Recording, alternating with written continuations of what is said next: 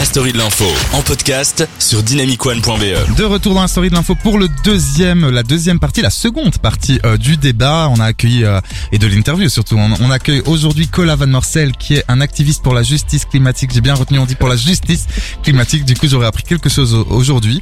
Et moi, pour cette deuxième partie, j'ai envie qu'on s'intéresse un peu plus à la COP, bien sûr. Ouais. Euh, Est-ce que tu peux en quelques mots, euh, voilà, très définition, mais juste nous expliquer un peu ce qu'est une COP? Parce que là, on est déjà à la 26e, ça passe. Ouais.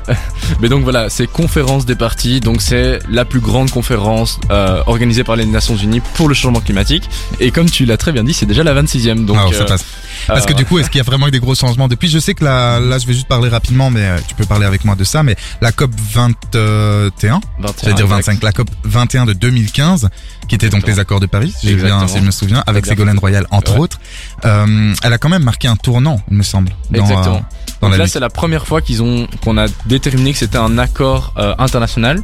Donc ça, c'est c'est hyper chouette, c'est porteur d'espoir. Après, il y a toujours le revers de la médiale, et je vais en donner un exemple. Euh, les termes d'énergie fossile étaient même pas compris dedans. c'est alors dingue. que les énergies fossiles sont la première cause du changement climatique. Donc tu vois le problème. Et ça, je l'ai vu à l'IEX euh, très récemment. Ouais. Euh, c'est basé sur des compromis, les COP. Et euh, les compromis, le, le problème là-dedans, c'est que les deux parties sont, sont perdants. Donc en fait, on fait un texte, on essaie de le rendre le plus attractif possible. Donc t'as 196 pays qui le signent, mais en fait, il est pas du tout ambitieux et il est pas, il est pas du tout suffisant.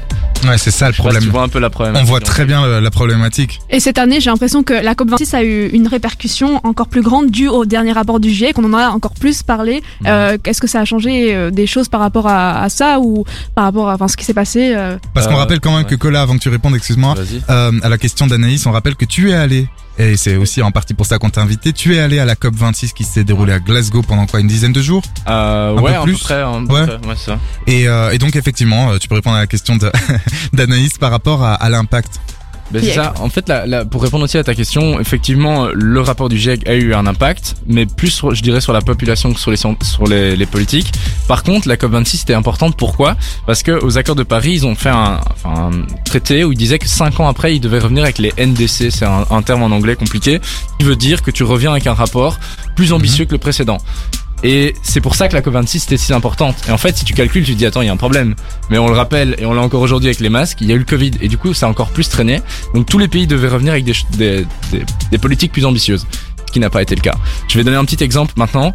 Euh, si on suit les ambitions, et disons qu'ils les suivent, ce qu'ils vont sûrement pas faire, tous les pays ont mis sur la table aujourd'hui, on irait vers un monde à 2,4 degrés. Et je le rappelle, c'est un monde inhabitable, ni pour vous, ni pour moi, et surtout pas pour des millions de gens. Euh, Vraiment. C'est bien que tu les- rappelles ce, ce euh, truc, j'allais dire, de degrés, cette problématique des degrés, puisqu'on est d'accord qu'il faudrait que ce soit maximum à une augmentation de 1,5 si je me Exactement. Et je vais donner une petite métaphore Ouais, ouais, juste pour, pour les gens parce que je trouve que ce truc est toujours hyper abstrait. Faut prendre ça sur une échelle d'un corps humain. Tu vois, euh, on est à quoi 37,5, un truc comme ça, quand on est bien. Quand t'es à 40, t'es pas bien, t'as de la fièvre. Quand t'es à 45, t'es mort quoi. Ouais, ouais. Et donc c'est un peu ça l'échelle qu'il faut prendre à la, à la planète et comprendre aussi les répercussions. C'est une belle métaphore parce qu'effectivement, plus euh, en fait, pour faire clair, comme tu viens de le faire, mais plus il y aura de degrés, euh, plus il va y avoir, on, l'imagine, en tout cas j'allais dire on l'espère, hein, ça va pas du tout. moi. On l'imagine des euh, catastrophes naturelles qui font Ouais. que des gens vont être, euh, il va y avoir une énorme migration de personnes qui vont venir euh, Ouais. dans d'autres pays du sud, ouais, et euh, il va y avoir des morts. Ouais. Et ça on le répète pas assez. Enfin on le répète, mais j'ai pas l'impression que les, gens, euh, tous les gens comprennent. Je vais même faire une petite parenthèse sur ce que t'as dit. C'est pas grave. hein. C'est, il va pas y avoir des morts. Il y a déjà des morts. Oui, il y a déjà des morts. tu Et as en, bien en fait, raison. ça, ça c'est quelque chose sur lequel j'aimerais hyper fort insister aussi par rapport à la COP. Nous, on appelle ça les MAPA people, donc c'est les Most Affected People in Areas. Donc c'est les personnes aujourd'hui déjà euh, touchées par le changement climatique. Donc c'est euh, majoritairement euh, l'Amérique du Sud et centrale, l'Afrique et l'Asie. Et ces personnes-là, moi, je les ai rencontrées. C'est aujourd'hui, ils ont déjà les conséquences. Ouais. Et nous, ne- les, les pays euh, développés, on prend pas du tout notre responsabilité euh, suffisamment. euh, Mais pas du tout. Et d'ailleurs, en parlant de pays développés, il me semble que la Belgique, tu vas voir la, trans- la transition, il me semble que la Belgique est un pays développé, en tout cas aux dernières nouvelles. Et en parlant de ça, quelle est euh, la proposition ou les énormes propositions qu'ont fait la Belgique, qu'a fait la Belgique à la COP 26 Bah pour un petit rappel, la Belgique avait deux ans pour faire son devoir. C'est un peu comme si nous, aux études, tu vois, on, pouvait- on devait faire un mémoire. En deux ans, ouais, c'est ça. Voilà, en deux ans, et ils sont arrivés avec rien du tout. C'est-à-dire qu'on est arrivé à la, à la COP sans accord à cause euh, des problèmes entre la Flandre et la Belgique. Et euh, ça a été majoritairement bloqué par le gouvernement flamand et une personne en, en par- particulier, Zoualdemir. Et euh, ils sont arrivés à la COP. Finalement, ils ont trouvé un accord. Il y a deux ans, on était à 38,5. De- d'émissions de gaz à effet de serre euh, à réduire d'ici 2030 et là on est passé à 40. Pour vous donner un ordre d'idée à nouveau, l'Europe demande aux pays européens de s'aligner à 47. Enfin, ça dépend un, un peu en fonction du pays, mais euh, c'est ça, c'est en, en tout cas pas suffisant. Il faudrait mondialement réduire d'ici 2030 50% et l'Europe devrait faire soit 65 minimum pour permettre à des pays comme par exemple le Kenya ou les Philippines de faire moins. Je sais pas si ça fait. Ouais, ouais, si, si, on comprend tout à fait, mais effectivement, moi, ça, j'étais en train de penser, là, je t'écoutais évidemment, mais je pensais que ça m'énervait.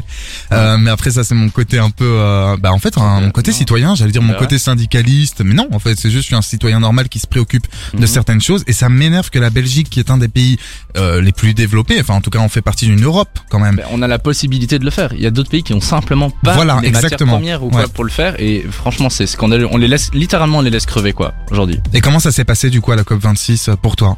Je veux Euh, dire d'un point de vue euh, là peut-être personnel ou Ouais. peut-être même carrément d'un point de vue politique si tu penses que ça a changé des choses qu'est-ce qui s'est passé à la COP26 dis-nous tout Bah comme toujours ça change des choses, ça avance euh, et c'est surtout sur un point de vue positif, c'est surtout une plateforme incroyable pour rencontrer et renforcer ce réseau d'activistes, euh, de militants, d'ONG dans le monde. Euh, donc c'est vraiment cette plateforme géniale. Par contre c'est littéralement le festival du greenwashing comme je l'ai Ah dit ouais, dans la dernière ouais. vidéo. Oh ouais c'est vraiment comme Bativo, salon de l'auto. C'est euh, tout le monde est en beau costard, c'est des grands, des grandes salles de meeting, des gros trucs, des machins, et c'est très très privilégié. Mais moi, moi-même, je le sais, j'étais très privilégié de pouvoir avoir été là-bas.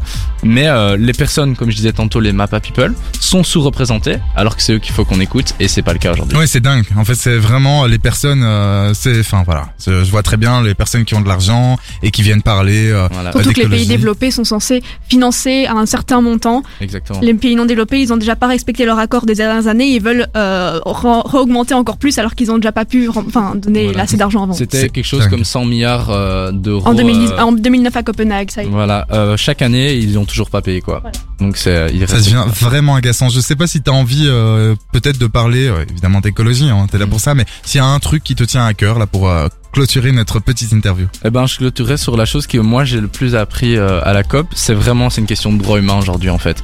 C'est pour ça que j'insiste sur le fait que je me bats pour la justice climatique et pour les droits humains. Parce que si on respecte pas ces droits humains, on réglera pas le problème. Si on met des belles petites éoliennes en Belgique, mais qu'on continue à défoncer l'Amazonie et, à, piller l'Afrique, ben ça sert à rien parce qu'en fait on aura l'écosystème fonctionnera plus. Donc et pour respecter ces écosystèmes, il faut défendre les peuples là-bas comme les peuples indigènes, etc. Donc Bah écoute, ouais. C'est le, le mot de la fin, c'est les droits humains. Les droits humains, je pense que c'est hyper important. Euh, je rappelle, hein, merci déjà hein, beaucoup Cola d'être venu, Cola Van Merci Marcel. Euh, Je, je galère à dire ton nom, je suis désolé, c'est moi. Euh, je rappelle que tu as un Insta hyper intéressant. D'ailleurs, je suis très étonné euh, que tu me dises euh, il y a quelques instants que tu as commencé il y a six mois. Moi, je savais pas. Hein, je t'ai découvert Mhm. il y a peu de temps. Et euh, en fait, moi, je pensais que tu faisais ça depuis des années. Ton site, il est canon. Allez faire un tour sur son site. C'est bien fait, c'est euh, clair, c'est lisible. Tu vulgarises les choses comme font tant d'autres et tant mieux parce qu'on a vraiment besoin de vous. Donc, c'est Cola Van Marcel sur Insta. Ton site, j'imagine que c'est la même chose. C'est pareil. Voilà, exactement. Et je te remercie infiniment d'être venu aujourd'hui. On se tient au courant de la suite. J'espère te réinviter dans un an pour dire qu'en fait, euh, il y a plus de soucis écologiques. J'espère aussi. je, je crois que je rêve. Ah oui. Oui, je rêve. ok, merci beaucoup, Cola. Merci à vous.